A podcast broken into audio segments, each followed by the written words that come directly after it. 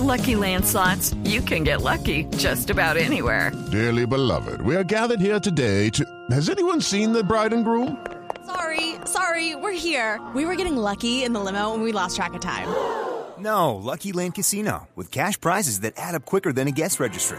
In that case, I pronounce you lucky. Play for free at LuckyLandSlots.com. Daily bonuses are waiting. No purchase necessary. Void where prohibited by law. 18 plus. Terms and conditions apply. See website for details.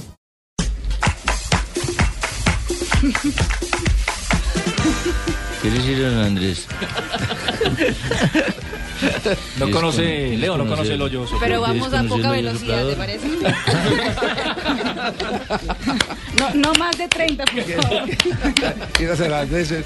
Pero Eso poca no- velocidad. Eso no es lo que pasó a Marino Millán cuando buscaba al presidente de la América, el finado Carlos Fuentes, que no aparecía. Y, le- y usted me estaba buscando, Marino, pues, lo estaba buscando, presidente, no hay noticias de la América. No, estaba en San Andrés. ¿Y cómo le fue? Muy mal.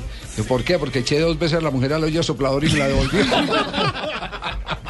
Era un cuento, al aire. era un cuento. Señor, era un cuento. El entrenador del Nápoles, Rafa Benítez, se convierte hoy en el nuevo personaje de la miniserie humorística de dibujos animados que se emite dentro del popular programa deportivo La Tribu del Calcio en Italia.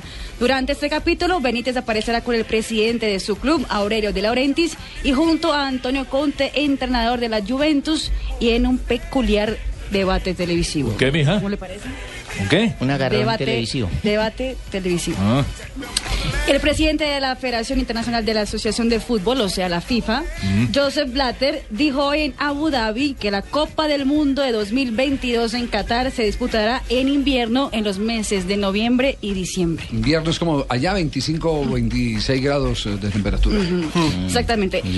Dijo que no se podría hacer en los meses de enero, que también sigue en invierno. Entonces se correrán los calendarios deportivos de todo el mundo para que se disputen en noviembre y en diciembre, diciembre de 2022.